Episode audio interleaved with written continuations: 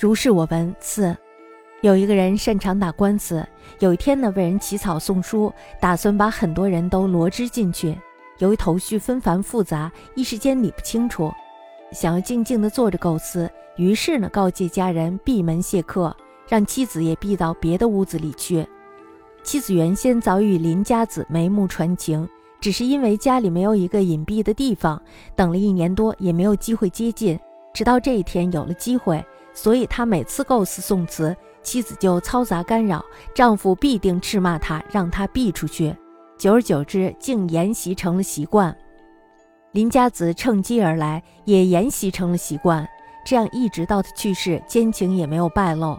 他死后一年多，妻子怀了孕，被仇家揭露告发。官府审问他外遇的由来，他这才吐露了全部实情。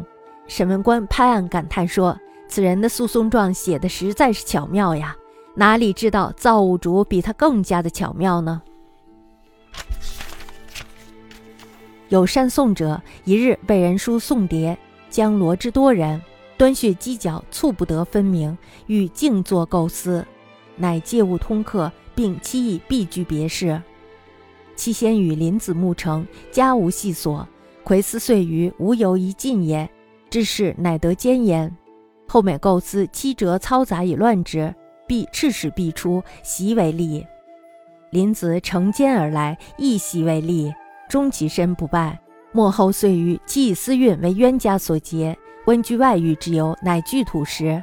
官夫即蔚然曰。此生刀笔巧矣，吾知造物更巧乎？